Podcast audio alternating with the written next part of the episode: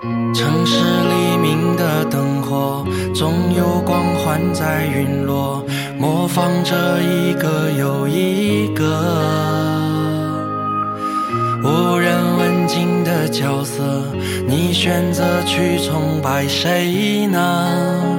怨恨谁呢？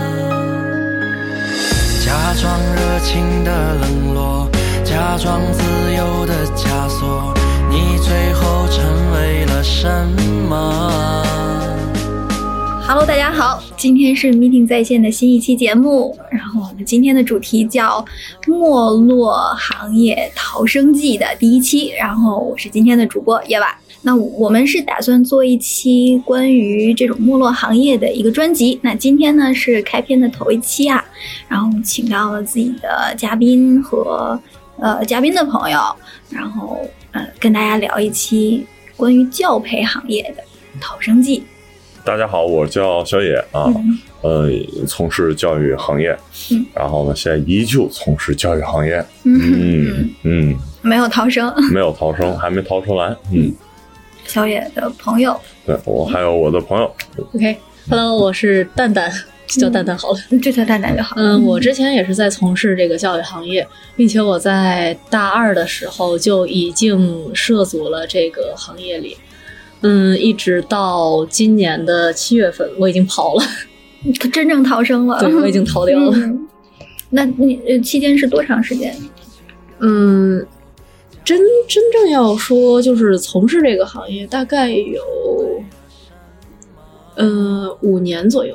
嗯，不短了。嗯，因为因为从大学的时候就一直在，嗯对，因为我一直在做这个。嗯因为我的我的朋友的姐姐，嗯，当时是开过一家教育机构，然后当时本意是我要去给她帮忙，嗯结果没想到就是我觉得上课这个事儿对于我来说还是挺高兴的，然后就一直做了下去。嗯毕业之后也选择了这样的一个行业，嗯嗯，大概就是这样。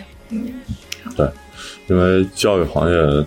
呃说实话挺开心的，就是你天天对对见孩子，你教会孩子，你有成就感，你与家长沟通完了，孩子有变化，那个你你很也很有成就感，对对吧？你其实说实话，为人师表，这个教书育人是挺崇高、很有道德感、满足感的，呃，荣誉感的一件工作。对对，然后那个大家好，我是安静，我也是从事教育行业，但是跟两位不太一样，我并不是教培行业的，嗯所以只是学校里面的普通老师。所以在这一次的政策当中呢，可能就是，嗯，对于波及来说，对我们的影响没有那么的大。嗯所以我也是就是半个同行的交流沟通，对，今天是这种互相交流的一个局儿哈。嗯那这个这个刚开始呢，就是说有这个想法，想做没落行业哈，就是在想这个时代不断不断的变迁，有一些有一些行业是被时代所淘汰的，那个嗯。那种呢叫嗯，哎，它自然形成的一种业态的下滑。嗯那那种呢，可能就会就是在以后的这些个岁月当中啊，年代当中，它可能都不太会出现了。比如说嗯像什么 BB 机啊这种东西，它就嗯不会再返返回来了。但是像我们今天要聊的这个呢，是教培这个行业，我不认为它以后就没有了，对，嗯，对吧？它会一直存在。对。对，嗯哎，那就觉得是这个角度开篇，我觉得就非常适合。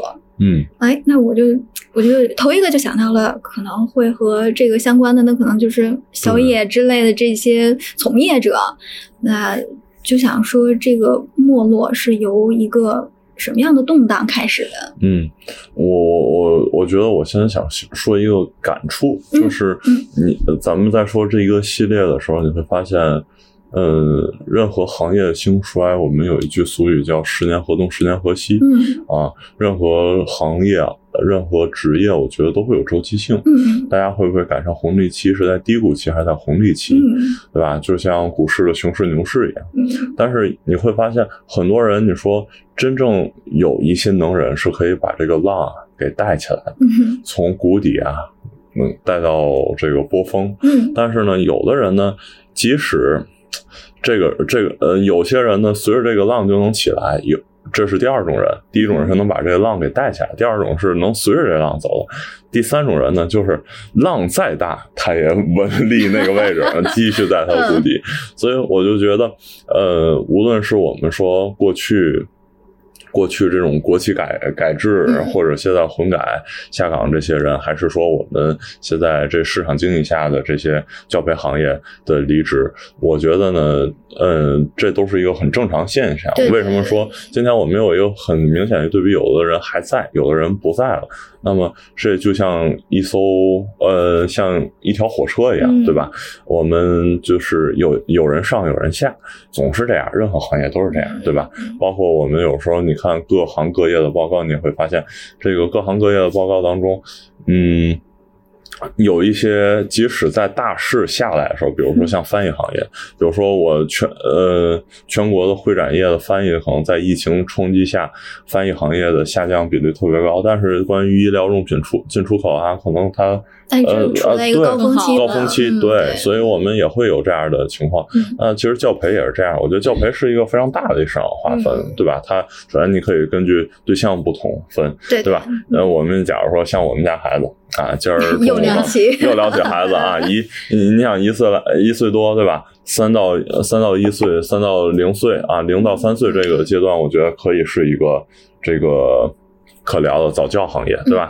三到六岁可以是幼儿园学前班的意思，然后三到六是小学行业，那六到十二是初中行业，嗯，然后六到十二是初中行业。六到十二是小小学行业哦，六到十二对对，十二到十五是这个初中，然后十五到十八是高中，然后后头还有成人教培，对吧？啊，嗯，你像我在大学的时候，我们会参加，我们有一个工作室做这个专业呃专利翻译的培训，对吧？这就属于面向大学生的。还有关于大学生，你像现在的这种考公考编也是很多教培，有雅思托福啊，对雅思托福，这都很大成人系列。那我们其实现在。为什么说这个教育教培行业真正受到了冲击？它的开端由自哪儿呢？还是源自于七月二十四日关于这个两办关于这个这双减政策啊？七月二十四日这个两办非常重要重要的两个部门发的这个文章啊，包括我印象中之前各各部分常委会也有说过这个相关的内容关于教育行业，所以我相信一定是一个。从上到到下，嗯，非常重视的一个事情，因为教育毕竟对于社会经济影响还是挺强的嘛。对。那么现在，尤其对于这个减轻这些课外课外培训的负担，跟孩子们在义务教育的这个呃学生作业负担，我觉得关于这两方面减轻呢，最主要打击的呢，呃，最主要影响的还是说我们这个义务教育阶段啊，九年义务教育，对吧？嗯。九年义务的落落。落网之鱼会更多，对吧？哎，所以这漏漏网之鱼都是从这个小学开始到初三。那么我们来看，现在关于这方面的学科教育，其实影响挺多的。那你你俩都是这个阶段的吗？就是义义务教育这段？对，嗯，我是在我主要当时做的是，嗯，小学的毕业班，还有初中的这个一二年级，是这样。嗯。然后我我主要当时教的还有一个剑桥英语，我是因为我是英英音系的，他是美音系的，就正好是，啊，等于说你俩其实都是教英语的，对对，都是做英语行业的，英语行业还不太像语文数学。是吧？嗯，英语一直都会用到，对，一直到大学，然后到考研什么的都会用到，没错没错。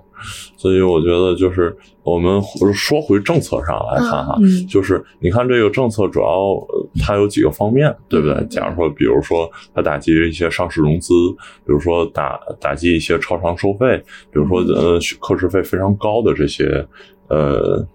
这个机构，对吧？然后呢，呃，我们从股价，从这个美股这几个龙头企业教培的龙头企业的股价收市啊，你就会发现那一段时间，呃，降幅啊，跌幅特别大，对吧？包括现在有很多，嗯，主流的头牌都已经关了。啊，嗯这幼儿部基本上都关了，也不再收费，不再续费了。然后呢，像关于外教、外资教材，呃，就是这些外国教材嗯也有非常大的限制，基本上也都不让使了。嗯，外教基本上就很多都不让请了。嗯，然后现在就是销课，对吧？我们有的家长那个囤了，有一些外教一囤囤了六七百节 啊，那我跟你六七说，百他他觉得他那个他赚发了。嗯啊，他觉得那个倍儿值，嗯因为就算，但是他得把课给消了，就是按合同办事儿，对吧？嗯现在还是法治社会依法，嗯所以还是得把这个和，得把这课上完，对吧？就说这意思。所以现在新的可能没有，但是旧的旧的还是得再消。然后呢，嗯我们也是现在也是在具体来说，也是在转型的过程当中。嗯对吧？我们无论是这个从原来的执照转为非盈利性机构，还是转为这种非学科性的机构，非学科，对，非学科还是你像非学科，你可以分艺术，可以分这种体育、科技，嗯对吧？等等啊，就是大家还是有有相当的生存空间，嗯并且在这个。在这个咱说地方具体的政策当中，还有很多像联合执法，嗯，对吧？这个书记在迎宾馆看，呃，当时就就定下来联合执法的事儿，嗯那就这些呃这些等等的事情都催生到我们现在，呃，需要尽快在今年年底大家转型成功，嗯对吧？比如说，嗯，刚才我觉得蛋蛋说了一个非常重要的事情，就是我们的人呃这个人民群众的孩子们还是需要上学的，对 对哎，除了在学校里上学，还需要有有益的补充，对对吧？啊，就是大家毕竟。嗯得卷卷啊，得内卷啊，就得是我觉得，因为不是每一个家长都是有充足的时间去去辅导辅导孩子学习，然后有有的也可能术就是术业有专攻嘛，有可能嗯。我家长是嗯、比方说是数学的博士，嗯，但是我未必就能教的教得清楚我初中的孩子的数学。哎嗯，他能理，解，他他可以理解的东西，他就认为我的孩子，哎，这这不是一眼就能看出来吗？嗯但是实际上孩子是不理解的，嗯这是毕竟不是这个行业的。这是一个非常棒的直观经验。我们可以看到，就是我们有很多孩呃家长，呃，无论是综合素质能力，还是说英语这一个行业的能力，嗯呃，这一一门学科的能力都非常强。嗯但是呢，你会发现他同样还有很多问题，就是你有没有这个教孩子的能力，就是教研的能力。我明白，但是我教不会你。对，就是我明白这事儿应该是怎么说，但是我我会做这道题，但我讲不明白。对啊对，就孩子的那个年龄段的心理认知，他不可能去用他的方式去理解，以及他的兴趣度跟他呃理解程度是达不到的，而且理解到理解到哪个层次，对吧？我们就很很简单，就说你说很多语法，嗯那这些语法我们用一些呃不是那么准确，但是又能指导他做题的方式给他讲明白，那么比一种高阶啊、高层次的呃角度来看这个问题而言，嗯我觉得更有助于孩子们理解，嗯并且最主要是你能让他真真正正的把题做对，嗯而且能让他在全国的这个考试呃，对，在全国的水平当中可以拉齐嗯啊。我们说实话，现在卷别光在本本地卷，要跟全国卷对啊。你如果只只呃只呃这个只局限于我们一域而已，你不能窥全局。嗯，对。只要只要是一直都是这样的一个考试的这个规则，嗯那那就一定需要这样的补充，对？没错儿，你的你的大纲没有变，嗯然后你的考情也没有变，嗯，就能够，嗯，怎么说呢？现在不是说那个就是教育分流，嗯他们有一部分就是走走职业教育，有一部分嗯还是按照现在咱们按部就班的嗯升学、上大学这样的。嗯，但是拥有这个往上走的机会的还是那一些人，嗯他的人数是没变的。嗯那么大家都在这样的一个环境中，嗯，总有要卷的时候。嗯。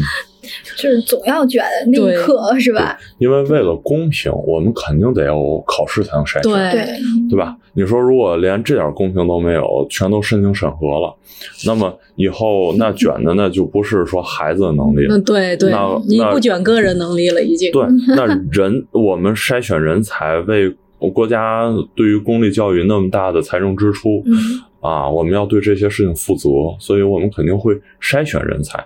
那筛选人才要通过我们的这个，要通过孩子的天赋，要看哪些孩子是真正学习好的，嗯或者说他自己本身底子好、思维方式好的，对吧？而不是通过这个摸头小时，通过这些额外的时间去培育出来的。嗯这样呢，也降低了我们说很多孩子呢高分低能的一个情况。嗯所以为什么也是说我们要全面开展这种素质教育？嗯就是说不仅仅说以这个这个分数论啊嗯论英雄，更多的是以综合素质的一个提高。就是要从多维度的评价一个孩子。对对对，嗯综合素质它也有利于呃我们说未来这群孩子走向社会，嗯对于世界的格局的一个影响，对吧？那这个在这个这个消息出来之后，就七月的时候，这个消息出来之后，咱们天津地区的这个各大培，就是这个教培的是如何安排的呢？嗯，首先呢，呃，嗯。当然你走了啊，那我就也也不是，因为嗯嗯，周围有很多朋友，我也有很多朋友是做这个行业的，然后我家里目前也有人在做，嗯。然后只有你一个人逃生了是吗？就是在朋友和家人这么多人都在做的时候，嗯，有三四个跑了的吧？嗯嗯。不是，是因为嗯，七月份的时候，我本来还有呃。嗯，不算是主业，就是也是兼职的课，就是帮忙给人上。嗯，这个政策一出来，当天我正在正在上课的时候，嗯。然后就让撤了，让走了。哦，对，因为就这么快是吧？对、嗯。对，因为马上就要来人查了，嗯，就就按那个，嗯、是因为我在开发区上的课，开发区的局里就去查，嗯。嗯。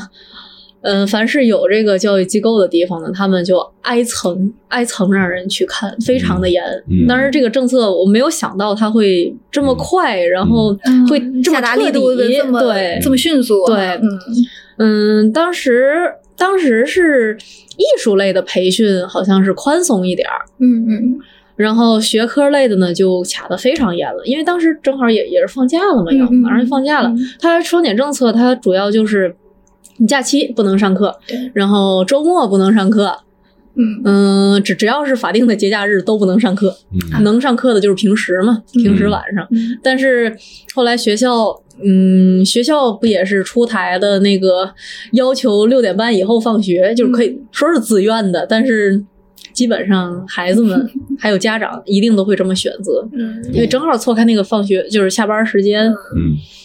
是这样，嗯，所以他查的非常严，当时对对对，当时就是我们我我那时候收到消息，就是九月初之前嗯。要把这些都转转课，嗯然后从周末转到初中嗯。但是呢，对于我个人而言，不受太大影响，嗯。啊因为呢，我所有的课都是在周中。嗯，我呃当时全学校呃七八十位老师吧，我是唯一的一个周中课最多的老师啊，所以呢，我受影响最小。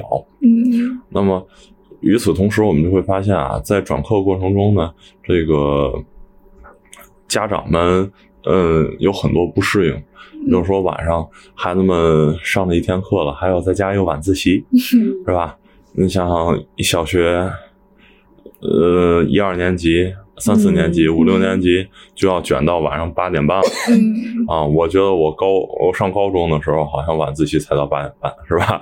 啊，所以就说这意思。那你你想想，就一二年级的孩子都要卷成这样了，那真是很辛苦，嗯对吧？我们从各个角度来说，首先还是考虑到孩子的一个情况，嗯对吧？但是呢，孩子的教育呢，确实不能放下。他有好的学习习惯、好的方式方法，他不能停下来。嗯所以，我们也是在不断的去帮助孩子、帮助家长去提高这个，嗯，学习意识跟这个学习节奏的一个培养。因为确实，说实话，他就是为了挤大家，为了让那些有些家长愿意放弃、愿意不坚持的这些家长就去放弃。嗯，但实际上你会发现，真正选择放弃的家长很没少，有，基本上没有，基本上没有他。都坚持下来了。对嗯，而且最主要而言呢，他们坚持下来之后呢，有个别如果说从你现在这地方走了，嗯为什么要去周末呢？是因为现在呃还有有一些所谓的黑作坊、小作坊式的。嗯，偷摸的，对，偷摸的，这也是现在主要打击的一些对象。嗯嗯，对嗯所以呢，关于这些呃教育机构的这种变化呢，我觉得我们其实放平一种心态去看呢，会比较好。就是，嗯、这是一种大的转型，但是就像刚才说的。呃这些孩子们去上补习班的这些需要没有改变，对，他只会说不断的提高大家的价格，然后家长，呃呃，虽然我们现在都受大家呃受这个官方的管控哈，嗯。但是，嗯呃，据我所了解，现在私下里好一些的老师教教的这种嗯。班儿非常非常贵、嗯。啊，就是真正能给你在呃，嗯，你你是说就是正常开课的这种情况下是吗？就就呃，就是说一个好一些的老师私下里给你上一对一一对一、一对嗯二，那相当于你我我说个价格哈，哎，我说个价格，你比如说，呃，两个小时三千元哇，啊，嗯你想你一周补两个小时，嗯一个月一万二就出去了，嗯，是吧？嗯啊，这真真正正的就是有经验的老老师能给你做到这个提高，嗯，对吧？包括我们现在有时候网，我记得双减政策刚出来的时候，最最卷的一句话是什么？嗯，不允许老师给自己孩子补课。哎呀，这个这个我们当时当笑话听的，哎，真是 就真的有网友提议嗯说是建议就是教师嗯，不不允许教师在家给自己的子女补课。就要要送到别人别人老师名下，也不是，过就是去过去，不能补。我就是，那当时我们当笑话听的这句话。是啊，所以这是从侧面上反映了什么？我们家长啊，对于这个教培行业还是非常需要的嗯啊。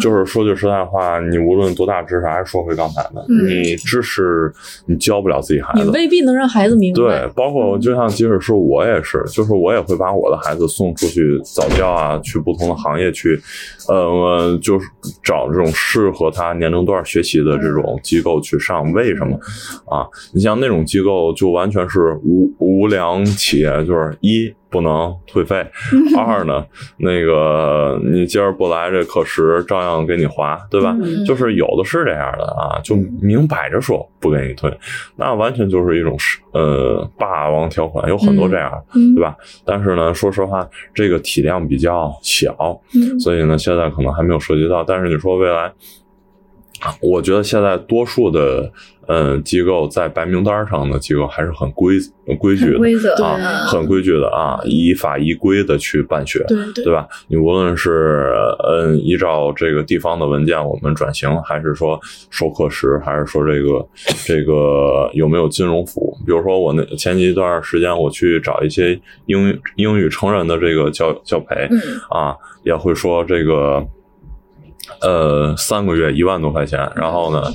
这个跟健身房似的，就买这三个月的课时，嗯然后呢，想退也退不了，对吧？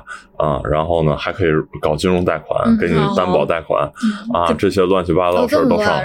啊，都这么乱，这还是属于 这属于头部龙头企业啊真的吗？啊哦，对我我那儿正好有一有三个新来的就是同事，他就是从那个嗯，那叫什么来着？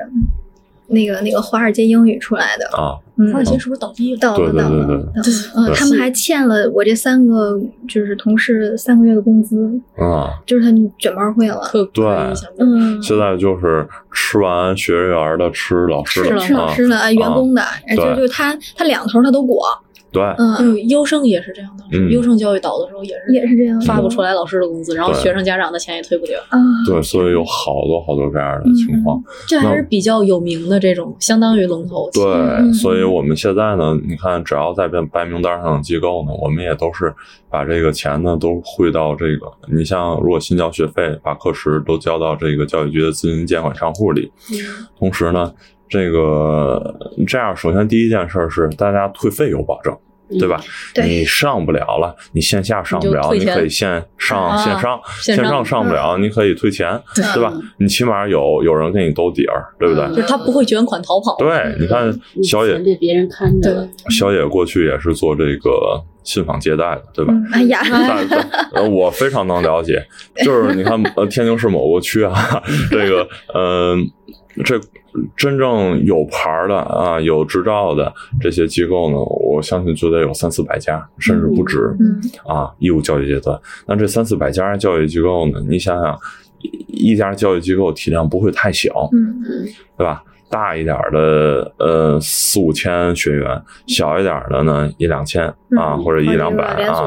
对，你就像这么个体量，你想想，那得收多少钱？嗯，嗯，对，啊一个孩子，一个孩子，而且你会发现，它不像其他的行业哈，嗯嗯，那个 你像这一个孩子，如果收收那么多，嗯而且他并不是，他是都是预付的，对对对，都是预付款还没课还没上，但是钱已经交了，嗯，你就想想，就你就存定期理财，这利息得有多少啊？对吧？是的，啊对啊，你就是你就账上那么多钱，所以呢，我们也说，如果这些钱都存在教育教育局里，嗯你们是不是更放心一点？对吧？踏实多了，嗯哎，踏实多了。而且呢，说实话，大家双方的风险都会小一点，并且呢，说实话，这也是一个信任啊重建的嗯过程。哎，大家现在舆舆论呢，大家天天都在说这事儿不干了，那事儿不干了。嗯但是说实话，你要保持一颗做老师的初心，哎做教育的初心。你教育机构不在了，你老师不还得教，嗯，对吧？你就说，咱说做老师的，你你你学生们想学习，嗯，你是不是挑灯熬油的？你也得把这个课备好，给他上好，对吧？就是说，你你作为你作为一天的这个人民教师，你是不是就就就真的就要像那个医生的宣那个那叫什么日内瓦宣言似的，嗯 就是你真的是要对这些孩子负责的，对嗯对吧？你真真正正要是以一种特别高的道德感去要求他们的话，啊，就就真的是挺难的一个事儿。包括你看，我们有些网友也在说取消预付款、呃预收款的制度，不就完了吗？是啊。那我想问问，你要是取取消预收款的制度，我这个班级不稳定，我今天来五个人上课，跟我来二十五个孩子上课，那效果能一样吗。效果完全不一样。你们没有做过老师，没有培训过，你们可能不太能感受到。包括孩子跟孩子之间也有感情。我们也说，呃，有一对一上的，有一对一上有它的好处跟弊端，对吧？但是也有大班上的，也有小班上的，不同的这种班班级建制呢，它有不同的一个。这个特点啊，就是说我们现在说，呃，孩子们适合这个，呃，未来现在我们都讲究一个人在这个集体当中的乐群性，嗯对吧？你们家孩子能不能跟其他孩子好好相处？嗯我天天我上个早教，一一岁半的孩子就开始卷了啊，就哎就得跟人有社交属性，对吧？嗯那对不对？所以就是说，嗯，嗯，是因为它针对于，比方说针对于五个人和针对于十个人的这个课，它的设置就是不一样的。嗯它每个学生能说白了，能受到关注的时间也是不一样的。嗯，对那么我的上上课方式、授课方式就自然就不一样，对，那肯那肯定是要小班和小小班这种一定是不一样的。对而且呢，我觉得这就有点像那个，呃，我们所说的这个医生这个行业。你看，医你能跟医生去讲价吗？嗯老师呢，我觉得也是一个受人尊敬的行业。我们说实话，虽然说是教培行业是市场，但是呢，你也会发现，他依旧像嗯真正的老师一样，我是为你教授知识的，而且这是一个双向选择的过程，嗯双向奔赴的过程。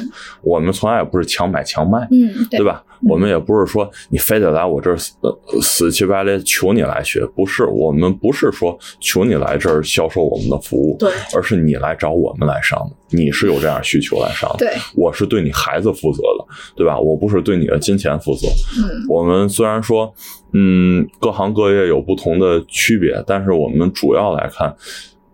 呃，我们还是为了孩子的教育，为了教会他知识，为了让他考试成绩，为了让他综合素质全面提升嗯做的准备，对吧？因为孩子们都是发展的人，他不是说，呃，你天天给他换机构，你看看他能不能学好，嗯对吧？我你且不说教学内容，你就且说自己的这个他就天天动荡，适应老师，适应教法教学。你除非太聪明的孩子能这样，基本上普通的孩子是一定要在一个地方长期坚持的。而且我们会发现，很多家长频繁给孩子换机构，其实最后耽误的是自己的孩子，包括频繁的换老师，对吧？你你换一个简单的学校，那换一个简单的点儿课程。孩子觉得太简单，没兴趣，不愿意学。你换个太难的，有太没有信兴趣啊，他又不愿意学。所以你 你你们、嗯你们小的时候就是自己上过这种补习班和这种这个这个课外辅导班吗？上过呀。今天、嗯今天来的路上还呃路过那个小时候上课的一个地方、嗯啊，啊。你像那时候啊，你你们家门口啊啊对对对啊，就是我们小时候上课的时候，你像嗯。像我说的，这是小学补语文啊，补语文，这是一个班主任啊，教着我们班级里落后的几个后进生啊，嗯后进生来这个补习。那么，呃首先这东西是收费的啊，当然当时也不太贵哈，但也不便宜嗯啊，我忘了多少钱了具体啊，但是呢。呃，我们坐一个多小时公交车啊，嗯我们就坐到这儿啊，都是和平的孩子、河西的孩子，都坐一趟公交车去。就是说，这么长的一条路吧，我们也坚持一两年，就大家都对于教培很重视，包括呢，我们不光不语文啊，补还有补这个英语，对吧？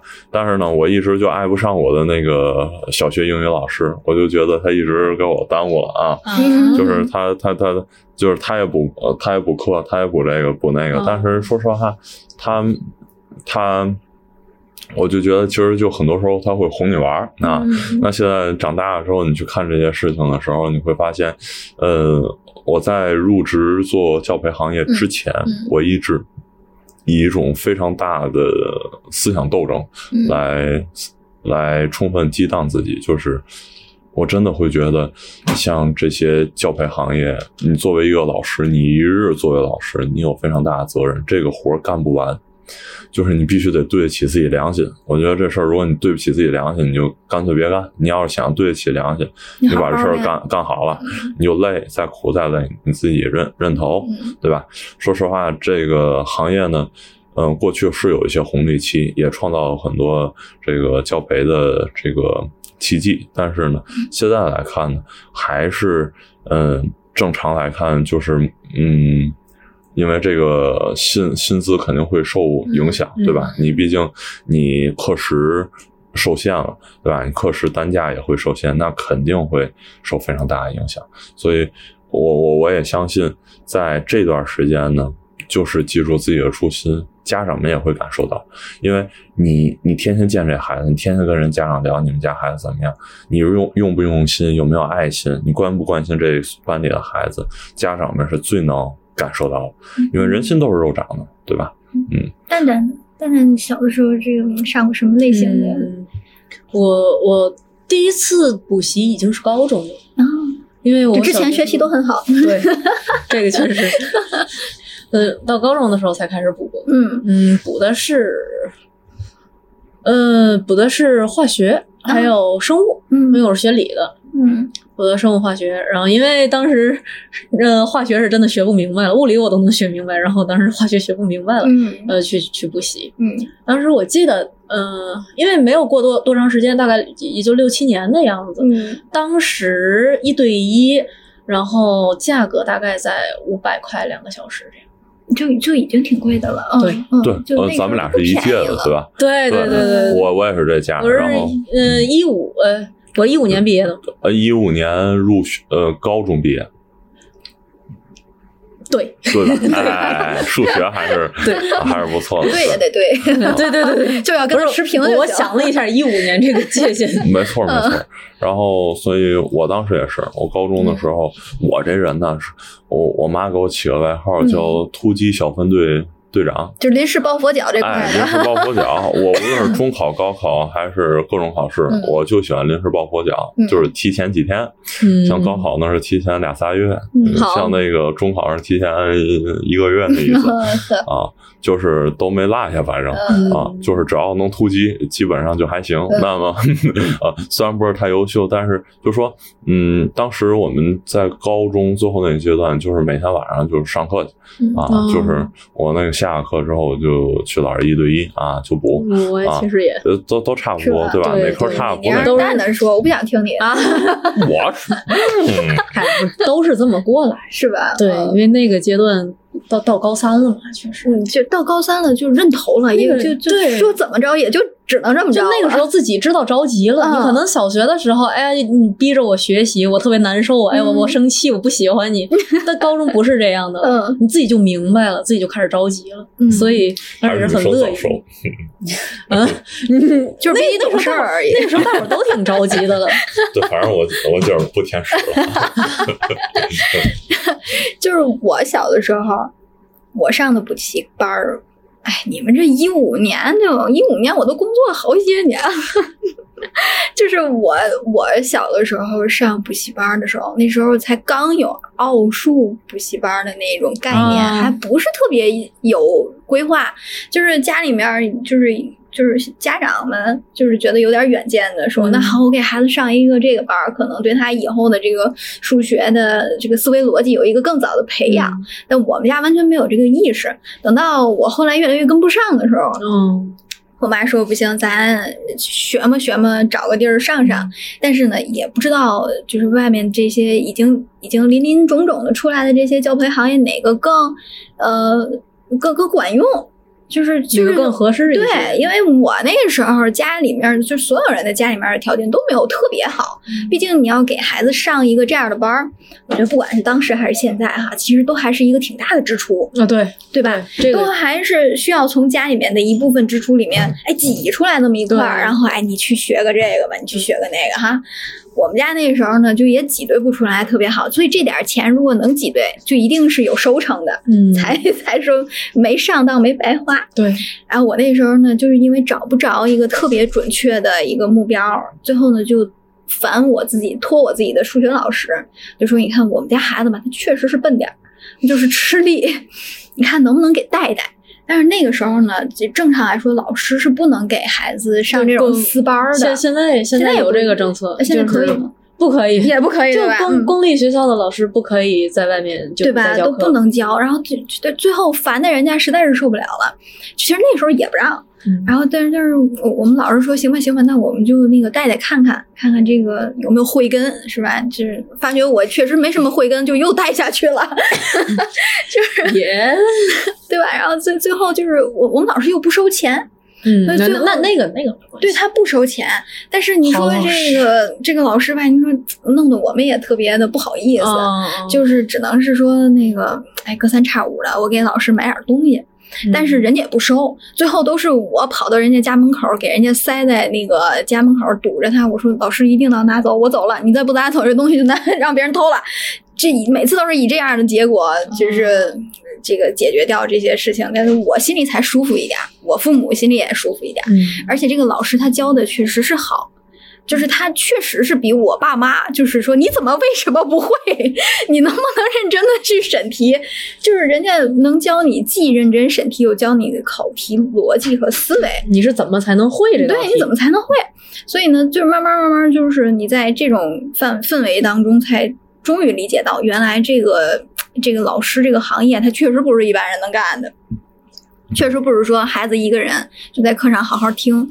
这个东西就真的能消化的，对对那四十五分钟，对对吧？这个是真的。嗯，这必须就是嗯做老师，不就也要讲究这个？你除了在班级教学，你还要有课外辅导。嗯，这课外辅导就是对于这种某个学科的后进 对，生，没有什么悟性的人，是不哎，是？后进生的一个引导。就是说，你是一个老师，你的职责就是要教会这个学生。对，那你既然你课上这个学生他学不会，你不可能所有的学生都是好学生，都是优秀的学生。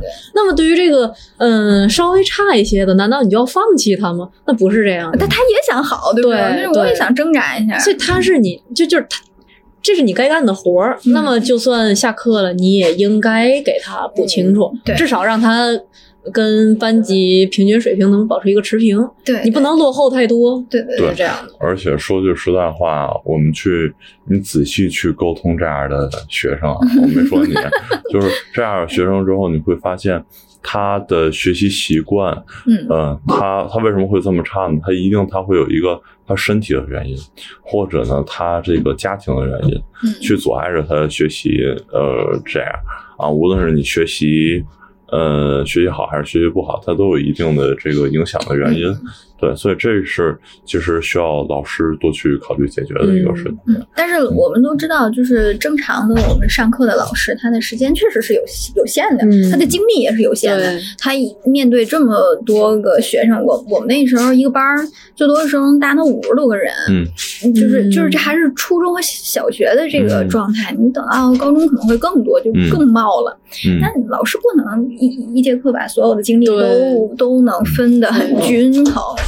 所以就说一个真正的好的、有经验的，我觉得能做做到特别好的一个老师，就是你一堂课你有多少个孩子，你能让他们尽可能吸收都吸收到一起去。嗯啊，这个其实挺难的一个很难很难很难的工作，是吧？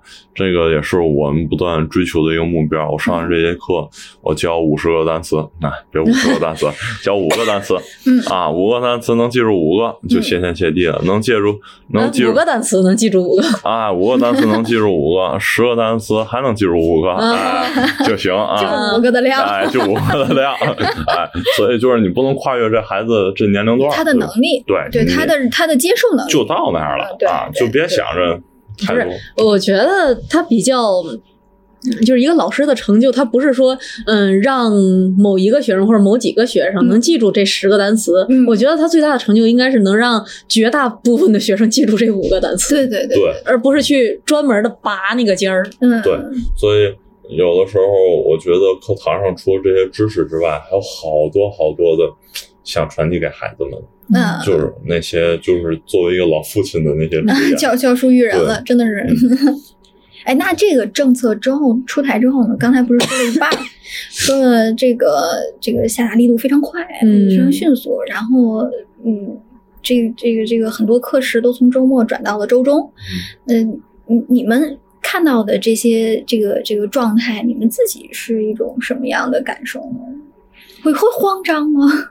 没有慌，嗯，就就是我也是有很多课是在周中的，嗯嗯，但是我周末确实也有课，嗯然后这这个就会受到影响。嗯嗯，从各方面来说，你也确实考虑过。嗯他既然因为国家的政策肯定是有一定的道理的，嗯那么我也就会去顺着这个来思考，嗯去再重新考虑这个行业。嗯，我是这么样一个想法，当时。嗯这个行业就像大家说需求在，但是呢，如果大家都呃呃有关有关方面都不想让他继续做下去，我觉得首先你不能逆势而为，对，嗯啊，但不是说逆势当中就没有自己的机会嗯啊，基于与挑战并存，所以就是说在这其中呢，你又可以找到很多很多你有所作为的地方。嗯对吧？所以就是说，即使大家在调课当中会遇见很多困难，嗯但是家长第一个想法是，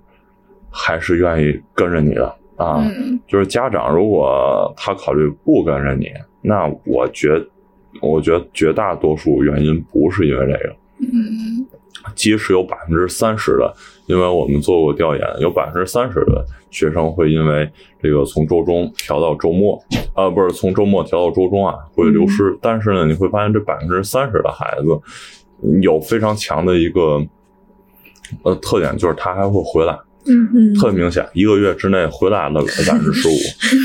你你外头没地儿找去，嗯，对，除非他想放这段时间。嗯你们家孩子放了，呃，说实话，以就后跟不上了跟不上了。嗯啊，您说老师难道就不会对他们心生芥蒂，嗯，对？吧？也会有嗯啊，劝好说歹说劝你都不听，嗯最后自己自己又回，啊自己又回来了。您说？我就碰上过这样的，有的是这样的，对吧？是啊嗯，这种挺多的。你是那你是也是这种情况是吗？嗯，不不是这种说，不是在这个政策下，啊就之前也是类似的情况。啊就有一个学生，我就举一个例子吧，就是有一个学生，然后上着好好的，然后提升也挺快的，我还挺高兴，当时我觉得挺有成就感的，嗯突然就跑了。啊然后我的校长就去跟家长沟通，问你怎么了，然后也不说原因，嗯就是说觉得不合适，嗯然后就走了。好了，然后最后我说了一句，我说那个，那你既然不继续学的话呢，你自己在家里不要把它放下，嗯，你自己没事也看一看。嗯然后他就走了，就悄无声息的走了。等他再回来的时候，就就是嗯两三个月吧，差不多，嗯嗯他就回来了。嗯然后家长也没有说原因，他就接着回来上了。然后他的水平已经跟当时不一样，嗯，就下滑的非常快，是吧？就很明显。嗯就对，所我觉得首先就是这个行业并不是说不让做了，对嗯，就是也没有任何一个部门是不打算让做这个行业。它现在其实终点是没有变的，它只是让你把这个过程，调整一下，嗯就是让教培行业进行一个转型。嗯洗洗牌，对，然后他的这个转型也是为了想要让孩子们在一个更适宜学习和生活还有游戏的这个平衡一下以后的一个转型，所以，嗯，就是在咱的政策已经下达下达两三天，您就逃生了，然后。在这个这么长的一段时间以内，咱教培行业它的转型现在是怎样的一个发展？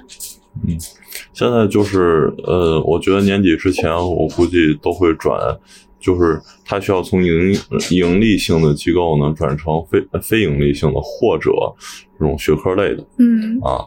然后呢，我估计就是像学呃非盈利性的，就是这个课时，我估计会课时的单价会大幅下下降。那么你就没有办法去保证这个机构的生存啊，嗯地段是吧？你租的租金，嗯你地段怎么样，老师怎么样，然后这个招生还没有人能付出这个精力，对吧？嗯说实话，现在其实教培机构你那个这个老师们的课时费不是说非常非常高，对吧？但是比嗯公立来说会高很多，但是也是确实是一个非常重要的一事儿，需要未来。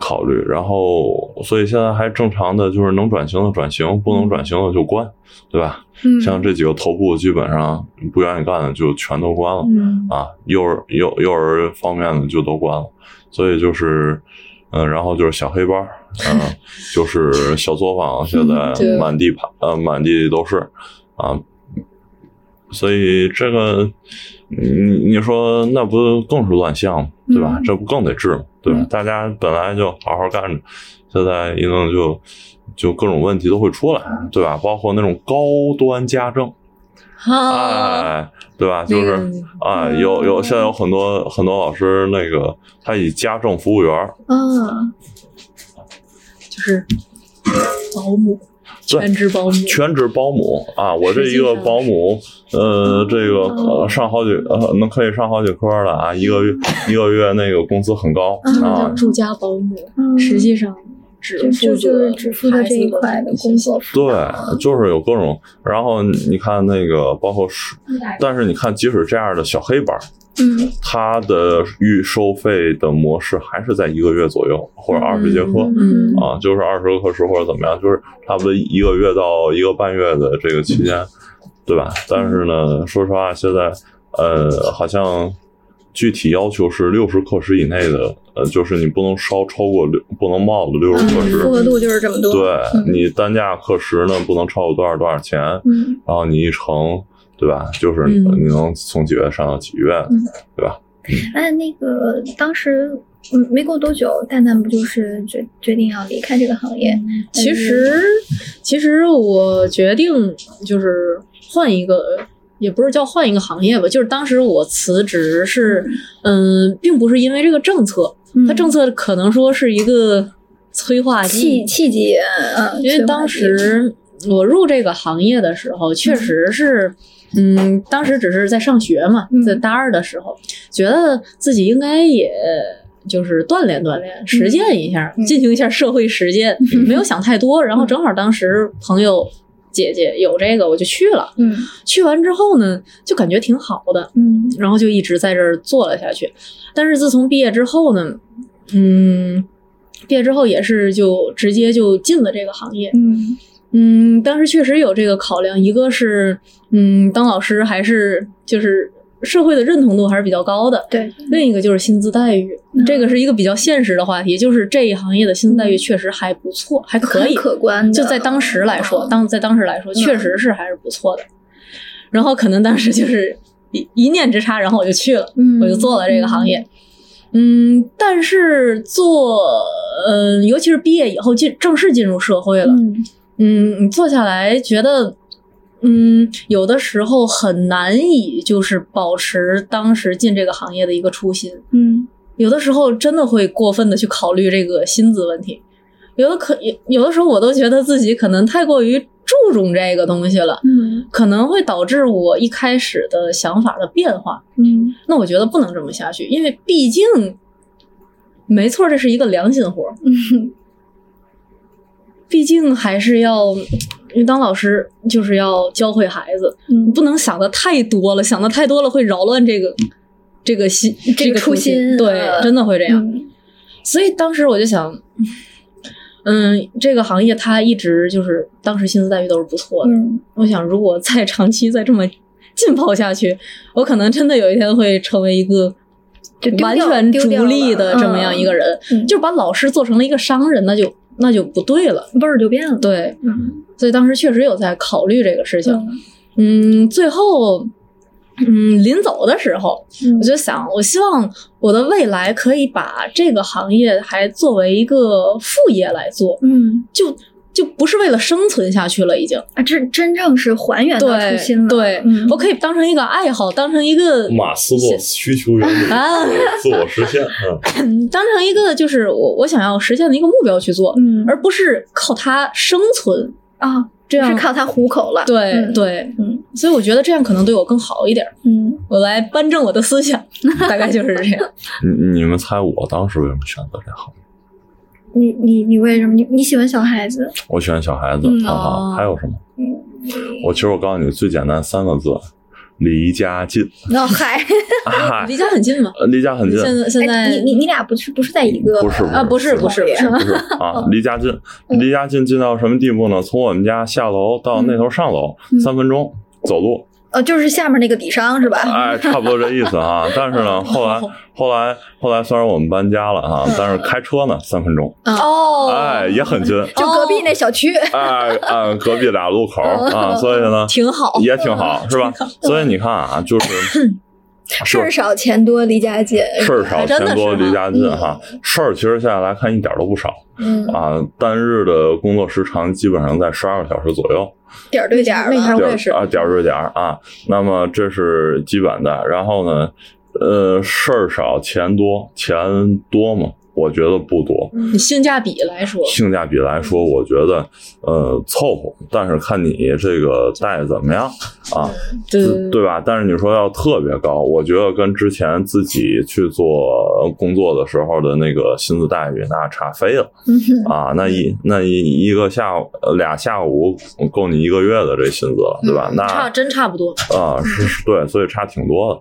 但是呢，你同时你也可以来看，你那个呃，就离家近，离家近呢，可以家里有着急事儿呢，可以看看孩子呀，啊，照应一下，嗯对吧？你可以你可以陪陪孩子啊，嗯中午吃个饭啊，对吧？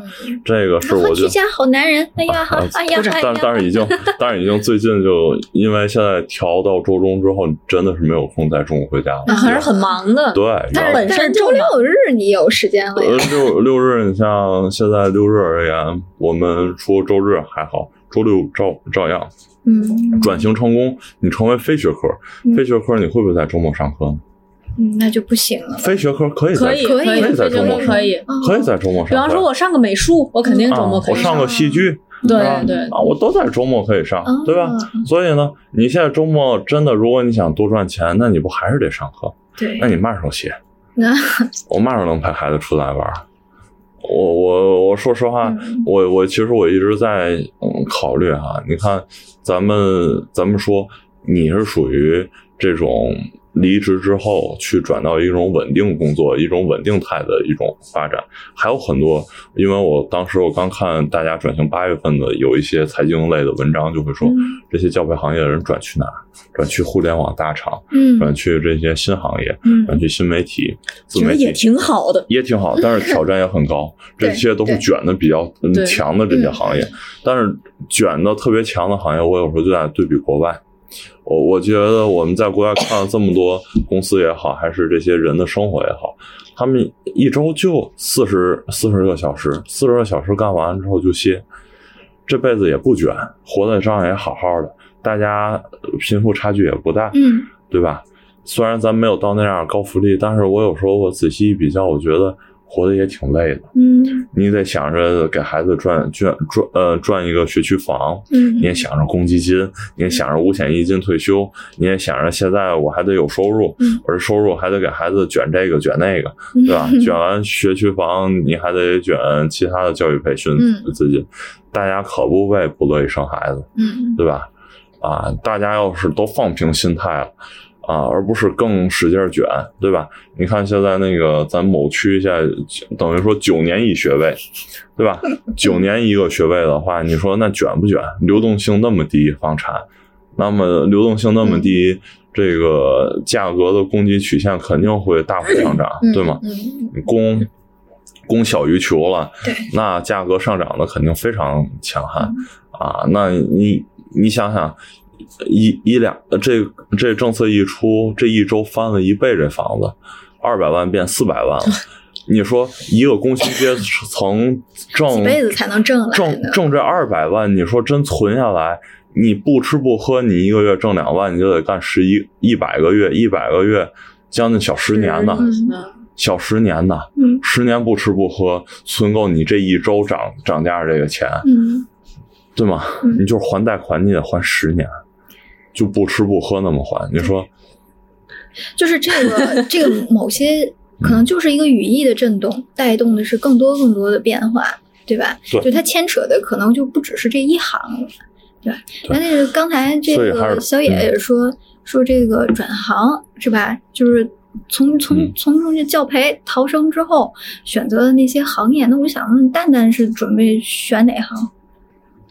这个吧，这个人各有志，对嗯，但是我可能还是需要，嗯，再来一段时间再考虑，因沉为淀沉淀。嗯，对，因为我现在嗯有一个初步的想法，但是我还需要再考虑。还需要再考虑？嗯，对我还得再好好的想。那现在迷茫吗？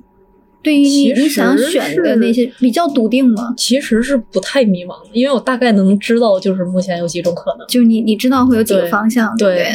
我还得再考虑。嗯，因为我之前不是说了吗？就是那个嗯华尔街英语来的那个三个同事，就是嗯年纪都跟我相仿，甚至比我还要大。然后他们在我这个年纪，就是离职，然后就是重新找工作，其实说白了还是有相当大的困难的。嗯，尤其是女性，如果已婚已育还好，啊、未婚，呃，那个已婚未育就非常尴尬了。就是他，嗯、结了婚，但是不确定什么时候能要孩子，那很多很多的企业可能就会刷掉他，甚至，呃，我已婚已育，但是孩子很幼小，他可能也不会考虑他。就是这个世界就是非常现实，他也甚至不是说什么性别歧视，我只是担心你无法全身心的扑在工从我。企业的考虑，对从我企业角度来考虑。嗯，我我当哎时就是正好我处我也处在需要人的那个阶段，我和 HR 一直在商量说这几个人要不要啊、因为孩子也都都很小，就是他他也是很晚才结的婚，然后很晚才要的宝宝，嗯、这个宝宝也很小，他需要隔三差五的去。这个照是照顾一下是对照顾一下宝宝难难免会免疫力低下，嗯他他在换季的时候会有一些不舒服，嗯他哭哭闹闹，谁都不找，只要妈妈。哎，这这个对吧？这教培这个行业，其实说白了，女性还是非常大的一批主力军的。所以，对于这些即将要转行又不知道要要转行在哪个方向的，大家有没有就是就是成功案例可以跟大家分享的？所以我觉得这还比较比较有益于今天收听这个节目的朋友。我觉得吧，嗯我现在那天我也跟一个从业十二年的人聊了聊，嗯多数在这个行业里干下去的人不会太大转行。你看蛋蛋刚才也说了，即使我有自己的方向，我未来副业也有教育这个行业。他也还在你生活中，对对没错，这还是在你生命当中。嗯我跟你说，其实这是一套本事。嗯说句实在话，这是凭自己本事吃饭。我就是搞小升初，我就是搞中考，就是搞高考。嗯虽然这是一块蛋糕，有人家学校老师的蛋糕，嗯但是呢，说句实在话，你如果真做的很好，嗯我就是能把考点把你这个考分考嗯提上去。你说家长为什么不找你，嗯，对吧？嗯那么这是副业而言，但是你看我们更多人真正离职的人的转型的，要不然自己开一家，要不然换一家，嗯，对吧？嗯，我呃义务教育阶段我干不了了，我干呃小初，对吧？嗯我六岁以下的，嗯嗯，对吧？呃我不行，我再往成人转，嗯嗯对吧？我英语好，我往雅思托福留学嗯啊，还有各行各业，其实现在需求量也挺大的，嗯对吧？你是否能适应好这个转型？其实，嗯，包括现在我们说考编、考公这么热，嗯对吧？其实背后都有一些逻辑在里头，对吧？啊，其实包括我们说考研在学习，嗯，对于你像未成家的人而言，嗯或者没有没有这种呃没有太大压力压力的人而言，嗯其实是有很多选择，是吧？我就不工作，我出去玩两年拍卖，嗯，对吧？嗯这个 Z 世代的人跟这个呃上一辈的人 就就就是就是有不一样样，对嗯。但是，一旦你有更多责任的时候，我我们有很多外地呃老师说过一个话，我俩人，一个人在机关里啊。拿着这个钱，当然可能是我不知道是不是有编制啊。一个人在教培里稍微挣多一点点，嗯那么你说这两个人呃月月月光，你租房子花很多钱，吃饭花很多钱，两个人完了，那你说他存不下钱啊？你一个月存了两千块钱，你如果没有一个人有比较高的公积金，嗯他怎么贷款买房子？嗯是首付你更别说你存了，三十来岁的人了，你说你要是说存不出来大几十呃小几十万首付，你说你怎么弄？嗯，对吧？你借你那还好，你要是没有人借，对吧？你是你说两个人要都从外地来，嗯全靠自己。全靠自己打拼，那真是落地跑活，嗯其实挺难的。他们真正想留在一所大的城市，相对大的城市，呃想想改变自己生活与命运的时候，嗯他要吃多少苦嗯啊？很多人在北京就。你为了省省这点房租，可能真是住地下室、住平房，我我就我就见过，啊，没有没有认识的人没有卫生间，对吧？嗯，没有暖气，是嗯，肯下这个功夫的人才能在一个地方扎住根。对，而且你深挖一个行业做，你就成为一种，就是到教师，就是我们说。变成一种关注学生的这种教师，嗯从关注自我到关注情景，到关注学生的最顶尖这种老师，嗯他这个过程之后，你会发现他最，嗯，他是需要有年头的，嗯他没有个五六年，他达不到。他是一个教师，就是一个吃经验的对，嗯行业。你见的孩子样本容量越大，嗯你的这个最后结果是不一样的嗯啊。这个人情世故啊，这个孩子心理啊，你掌握的越好，他教学效果肯定越好，嗯对吧？所以他们真正走了之后，他又能去哪儿，对吧？我就是教孩子学习这件事情。嗯啊，我就是真的，就很多人就去外头开小黑班去。我跟你说，他他一个月收入也不少，对吧？嗯他虽然说没有一个好的单位，但是他依旧他能收，对吧？他要是靠自己个人魅力跟维护维护情感的这些方式，他都能收到相当好的一个收入，对吧？所以即使他班少，他也依旧能够，对而且。嗯，但是吧，小黑班有一个最大的问题，就是真的是很累。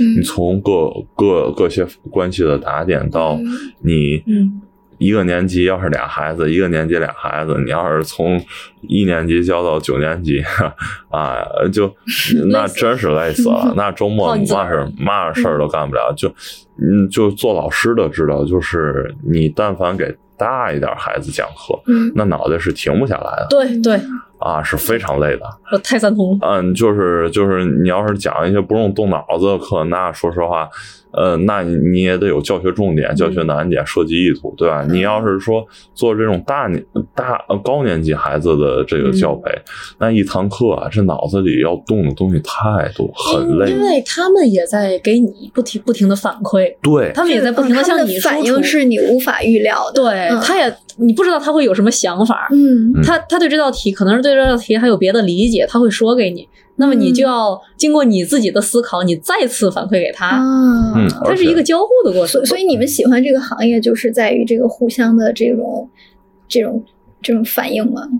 嗯，嗯，有一我带就是年级比较高的学生的话，确实我我是喜欢这种感觉的，是吧？因为这这是低年级的学生不能我给予不了对对。的，没有这种体验。对，。他会成为一种朋友式的人，就是对。你你我你想想，如果一个孩子，呃，从三岁就在跟你学，嗯。一直能陪他学到他到初三，我们有这样的孩子嗯。啊，就甚至有一些老师从三岁教教到初三，初三之后他不在这儿学，换了换了地方学。等到那个大学毕业了回来嗯啊，你想这一个这一个孩子这一辈子嗯将近小二十年嗯，都跟你一个老师每周见一面，这种对象都谈不了那么久。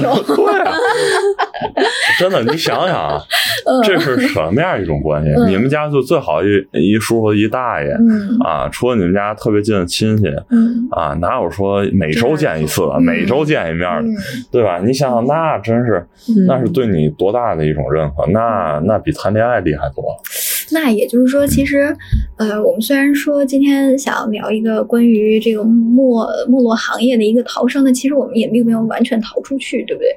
它还是 它还是会在还在这个框框里对，它还是会在和你后面的这个选择方向和内容里面是有相关的，肯定是会有影响。嗯，因为我去年的时候，呃，我相当于换了一次这个工作，但是我换工作呢，他他其哎，其实要这么说的话，那那其实可能都差不多。就是我原来做的那个范围是外贸，但是我最我后来选择的这个工作呢，它虽然不是传统外贸，但是它也和外贸息息相关。嗯，也就是说，可能这份所谓的逃生，就是没有从，嗯，没没有完全出圈儿，嗯，就它都是相关的它它永远都还是有一些相连的转型，对，它是新业态的一个、一个一个现状，嗯。它是抽离于传统，然后嗯。有了一个新的现状。嗯。那因因为因为我当时的时候，我就很彷徨。就就是很很近嘛，就去年的事儿，嗯。所以我从去年就开始想，是不是呃所有人到了我这个年纪左右的时候，大家都会有一个对自己从业的这个事情，这这这个行业还有没有那么当初的那么坚定？呃，嗯。这这个会是一个我当初思考的问题，因为我我当时觉得我会会点儿这种，呃，会会外语，嗯。啊，我懂外贸知识，我从业多年，嗯，我有从业经验，但是我的原原始生态已经已经非常固定了，嗯它已经没有一个非常好的一个突破的，或者是高峰点了，或者很久它才能有那样的一个古风古古古点。嗯但那我我我应该怎么办呢？我嗯我可能恐怕等不到它那个又一个波峰了。那我嗯我这段时间怎么该怎么办？我何去何从？对吧？也就是当时还真的有朋友，嗯、跟我说过，说不行，去教培行业试一试，对吧？也是会英语的，也是可以尝试着去，呃，看看能不能行。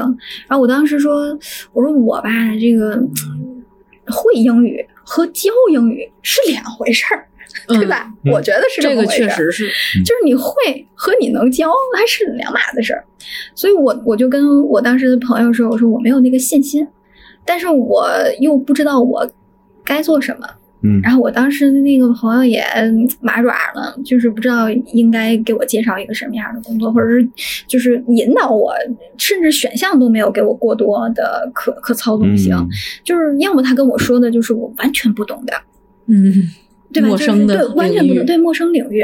嗯、他说你要不要试试酒店行业呀？也跟这种涉外可能也会相关，嗯或者是旅游行业啊，或者这种行业。国际的这种。对对对，但是和我之前的就是毛关系 没有。嗯，这这种这种情况，我能去吗？其实我也不是不能去。其实我我有一个思路想抛砖引玉，嗯就是，呃，你做一个行业的时候，不要只局限于自己的岗位职责。嗯嗯。比如说我做教育，嗯。但是我不能说只管教学嗯。啊，我还得去考虑我的招生，嗯。呃，这个财务，嗯。包括税务等等。嗯。你把你一个行业的全流程打通，嗯。那你就是一个全才。嗯。比如说，我们说你你无论是说做这种各方面，对吧？你一个学校还有后勤呐、这些你都要把它弄清楚，嗯把门道弄清楚。就小到一个宣传牌如何去把它做好嗯啊，小大到你这个证照如何去申请，嗯你把这一个行业的各个流程都明白了之后，嗯这事儿你是不是自己就能弄？哎，哎，也有朋友那么当初跟我说过，很有用，很有用。对对对对，就是你你是不是想自己搓摊儿干一个？对吧？嗯你就别别别去想别的了。对你不是跳跳行，就是换行业不行吗？你自自己搓摊干一个呗。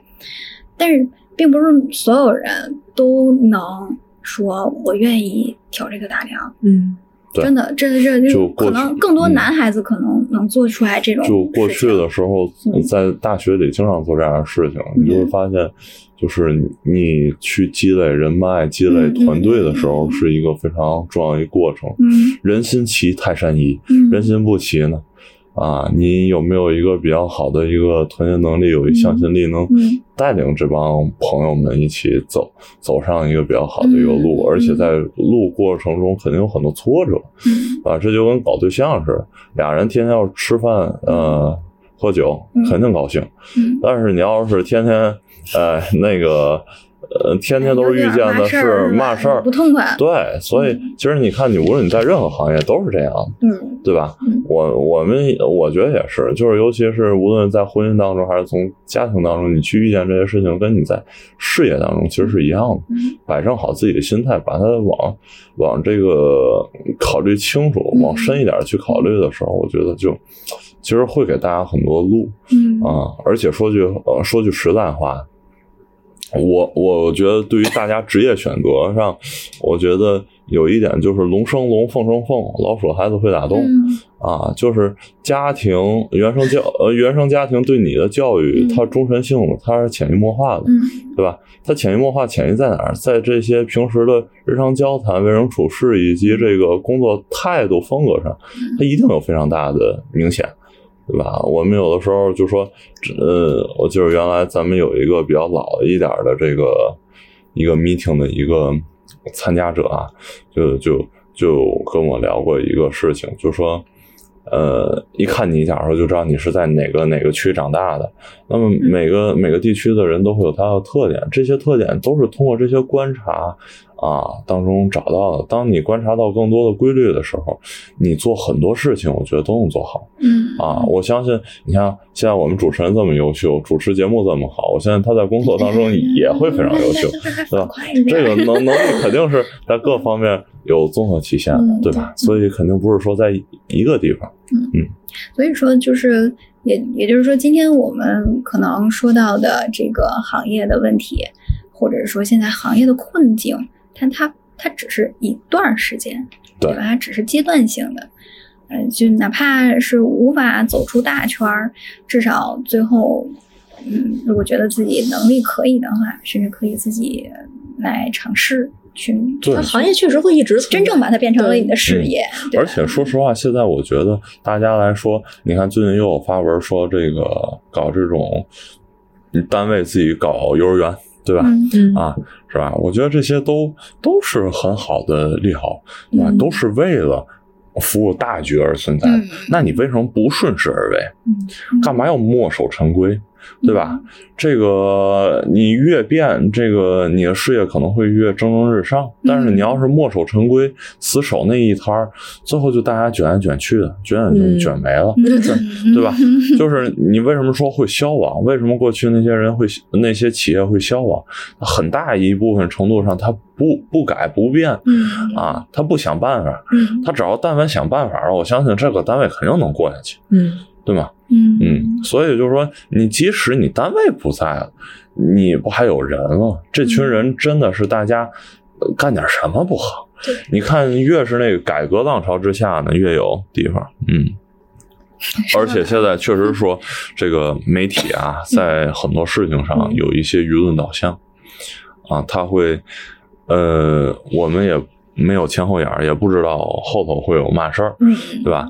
所以就是说，呃，你真正去调查这个背景呢，我觉得对于个体而言也没有必要。你妄妄加猜测呢，嗯也容易出问题。嗯但是不妄加猜测呢，大家心里啊总还是有一些疑问的，是吧？其实是这样，就是呃，外部环境是一个状态，呃，我们其实更想说的是，就是每次遇到这种情况的时候的自己，就是你你你你在这个不断不断的这个时间推移啊，就是年纪越大，越觉得自己嗯可可以做的事情其实并没有那么多。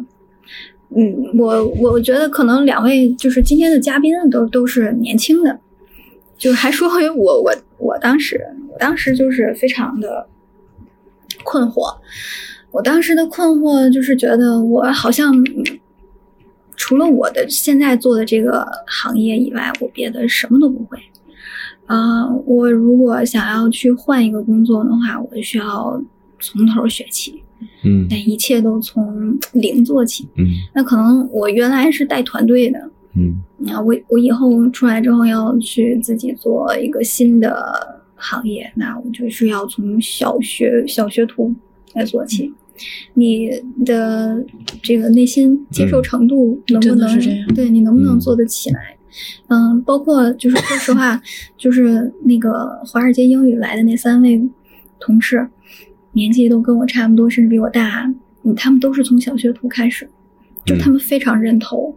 我我觉得就是他们的这个心理成熟度是非常值得我尊敬的。嗯就是在比我年纪还要大的这个人，他肯按下性子，然后他对我踏实下来。呃，别管我能做多久，但是我面对现在这个状态了，我我我我这个钱甚至连养家都做不到，但是至少我现在有个工作，我心是踏实的。嗯啊，然后那个虽然是从最基础的开始学开始做，但是人家都是认同的。但是我先做着对我先做着。对，呃，这这个行业甚至能活多久都不在乎啦，我只是觉得我现在能有一个有一份工作就很踏实了。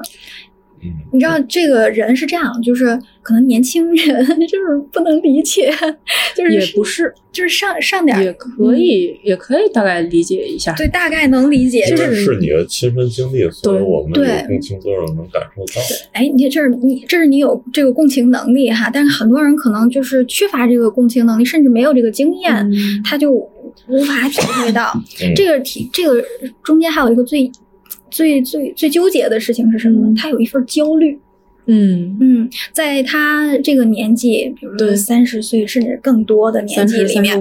对对，他突然没有了收入，嗯，就是就就 意外事件，哪怕是意外事件，对对对也有可能导向这样的一个但是。我对于那个年龄段，说实话，我没有经历，我们嗯不敢说。但是嗯我最近有一个，也是一个孩子妈妈，孩子可能四五岁了，刚到我们单位来，嗯就是聊很久。她之前也是做了很多年教培啊，嗯啊，也是原来她是在双减之前，她离职了，嗯她就想玩一段时间，正好就因为机缘巧合，她自己在外头自己开班，她无所谓。然后呢，后来他就自己玩了一段时间，他自己玩了一段时间之后就，呃回来之后就发现。开始了，就那个双减就影响了，嗯然后他也就回不去了。嗯那那他就重新出来找工作。他找工作之前，他天天就就嘛事儿不干，就一个字儿玩儿。嗯玩儿了后真玩腻了，你说一个人玩能玩出花样来，那玩玩就就得给枯竭玩了玩进去了，对吧？你想，你有钱有时间，然后你你想想，那你说一个人也比较虚无，对吧？嗯说句实在话，就是我们说不忘初心，呃不忘初心，还有后半句牢记使命啊，牢记使命。这个牢记使命，说实话，每个人如果能在自己生活的这一辈子当中找到自己那个使命感，是非常有意义的一件事情。嗯就是 我，我记得我在大学的时候，我就就我觉得就有两件事情特别影响我。第一个就是呃，不是两两个原则，第一个就是呃立长呃就是那个呃立长志啊，嗯而不是长立志，嗯，就是把一个志向做久了，而不是。嗯但是呢，你像如果我在我的经历当中找到我自己的使命感的时候，嗯你会发现非常幸福。当你如何去坚定这份使命感的时候，当你遇见挫折的时候，或者遇见选择的时候，是在帮你走出你那个彷呃彷徨的那个时期嗯最好用的方式。嗯嗯就是我在选这份工作之前，嗯我也彷徨过，因为我发现我现在工作跟我的使命感差的有点远。嗯啊，能能推到一起去，但是呢，可能得五十年才实现。嗯。啊，那 我觉得真是有点远。啊，那是有点远，所以我也是在想，但是有的时候你会发现，呃，有呃，牢牢狱教育在我的小时候比较少，所以我觉得当我发现这一切如此重要的时候，当我真的开始劳动的时候，我就发现真的你懂得了这些，嗯。那么我们到时候再来说你怎么去选择啊。嗯。就是说实话，换行不可怕，但是你你有没有经济压力，你有没有家庭责任，你有没有这一切，才是你换行对最关键的一个东西。对，需要考虑这些东西。对就是这就是因为有这些，就是所以负重前行嘛，嗯对吧？我们我们身上背着家庭，背着子女，甚至背着上一辈我们应该抚养的老人了，上有老下有对小，最最最艰难、最最最难受的一段时刻。然后你你考虑要换行业，要从头做起，我想想都替我那三位同事感觉到了一种难度，是会焦虑，嗯对，但是这个事情，我是觉得，我个人是觉得，嗯嗯，他们之所以能踏实下来，嗯继续往前走，是因为得先有一个基石，嗯才可以谋求以后的发展。嗯他现在得立住了。嗯，如果就算我天天焦虑，哎呀，我怎么办啊？对对对那那我是发展不了的。嗯那已经都这样了，那我就只能选择最好的一种方法。嗯，就是现在最最能选择，又对又用暂时有满足用，只有这样是有用的。对对我再焦虑也没有用。对，你你你在家着急是没有用的，对还是得去面对这个现实。就你不往前走的话，你你就只能停在这儿了。嗯但是你如果往前走的话，你就有可能嗯，达到还有新的新的一一个一个一个一个现象，对吧？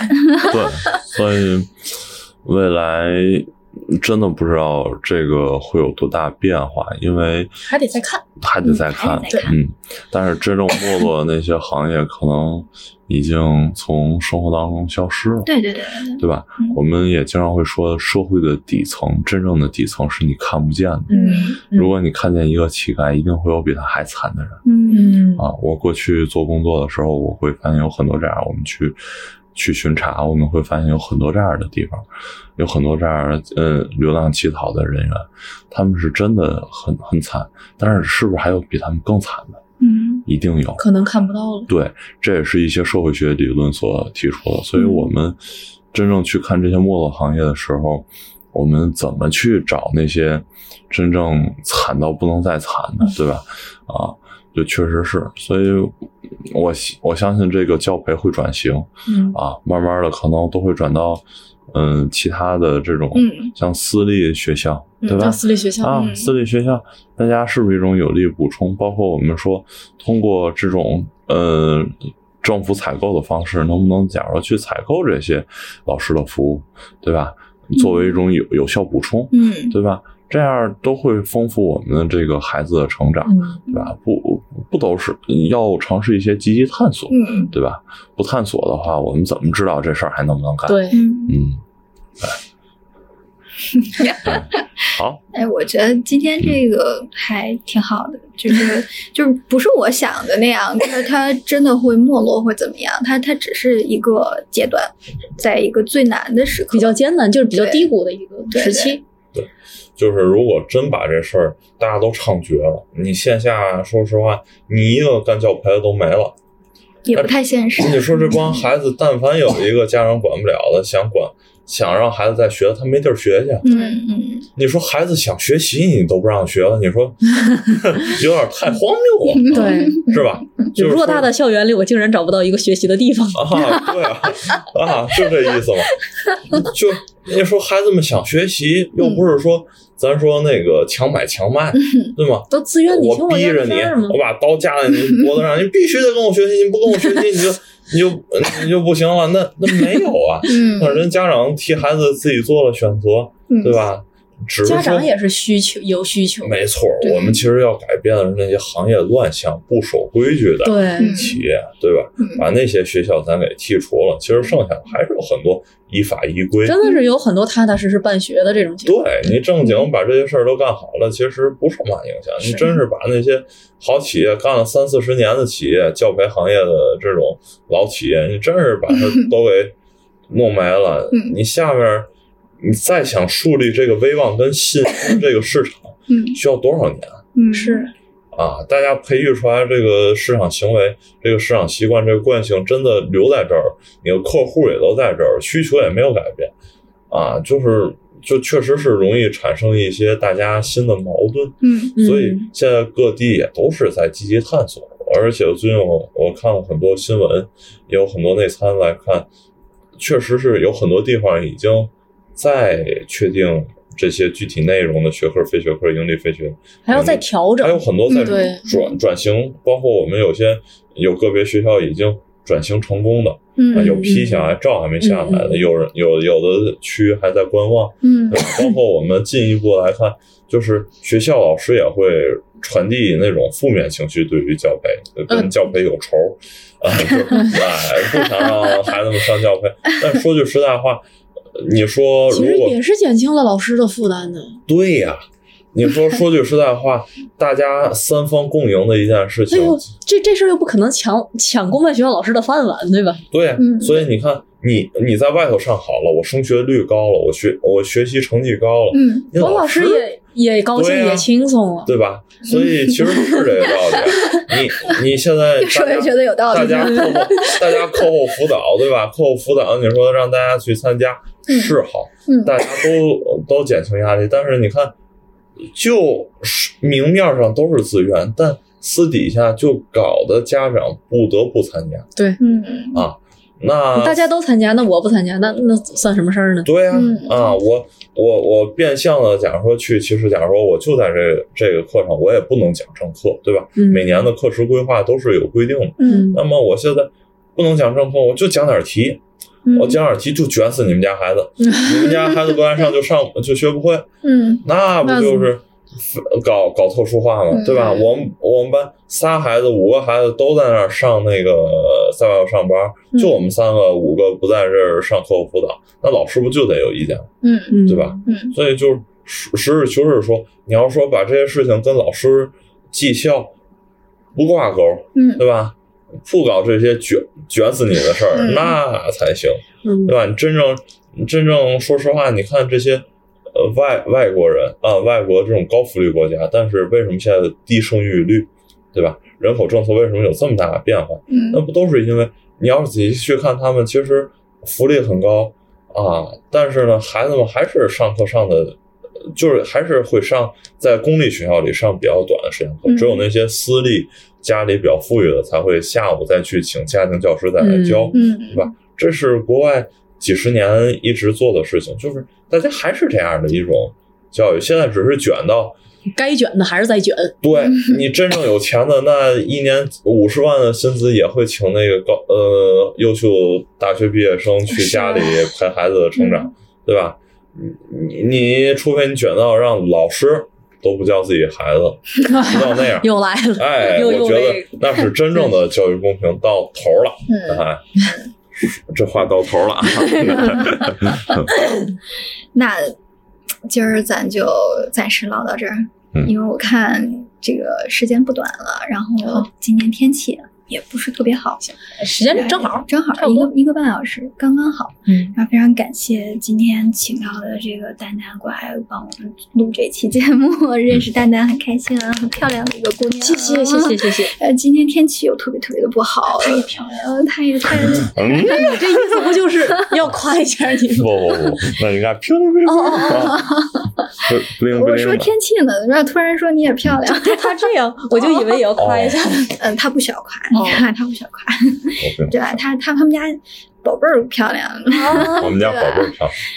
对，今天这个小野也很也很也也很辛苦啊，中午还陪我们录了一期新手爸妈，然后晚上又跟我们录这个教培行业哈，哎，是一个非常棒的爸爸，嗯，哎呀啊，谢谢谢谢大家，都我辛苦了我都辛苦了我我其实说句实在话，还是嗯，我们有机会，我希望多去呃发表自己的一些看法，对因为大家的角度不一样。嗯你角度不一样，你的看法就不一样。你看法不一样，就就会给大家一些新的思路，对对对吧？大家其实说实话，嗯，我相信任何人在遇见问题的时候，都会有一些呃迷茫，都会有一些 frozen，、的都会嗯冻住在那儿。嗯就是这时候会大家会看大家想法在哪儿，往那些好的方向去转的话，嗯我觉得还是会很好，对对？所以这个这个录音呢，其实我们最开始做电台的初心也是这样的，就是你现在是一个这样的想法，可能等过一阵子蛋蛋真正稳定下来之后。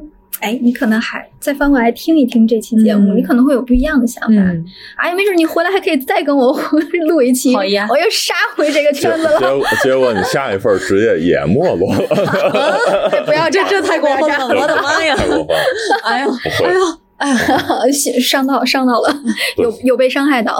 所以说好好多行业都会有一个起伏，对，对？都都是有可能时刻的。嗯我们也期待着我们电台节目下一期，呃，其他没落的行业、或者转型的行业嗯啊，就像其实其实都是收集大家的故事，我觉得还挺好的。对，其实你我有时候我也在想啊，你除了那些说实话吃财政饭的那些单位之外，嗯，你说哪些真的是他不会旱涝？保生一辈子呢，对吧？哎，我真觉得可能也没有。嗯你想想吧，嗯真的是，我觉得可能也没有，除了吃财政饭的这些，啊，所以就不要焦虑了。对你，不要焦虑你只要只要不进这个公家大门，嗯你一定会有起伏。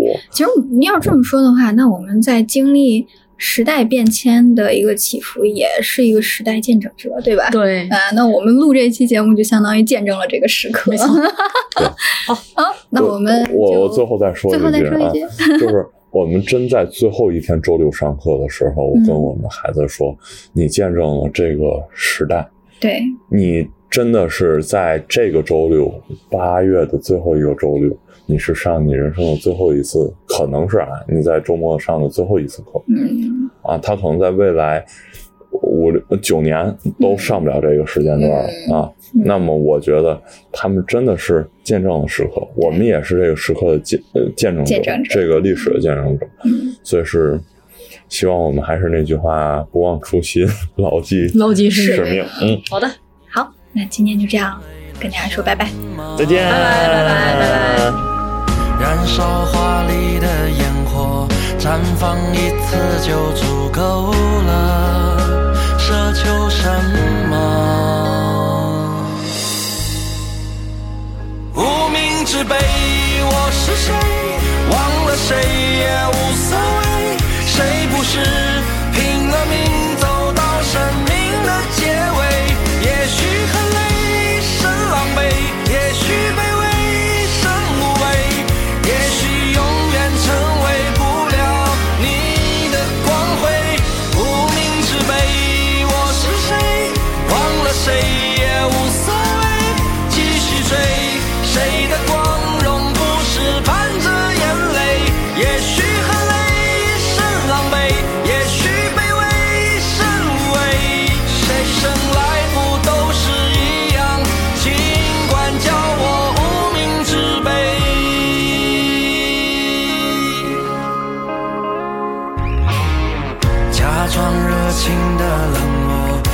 假装，自由的枷锁，你最后成为了什么？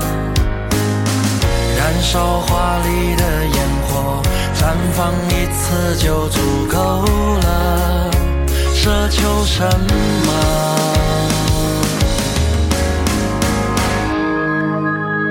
无名之辈，我是谁？忘了谁也无所谓。谁不是 she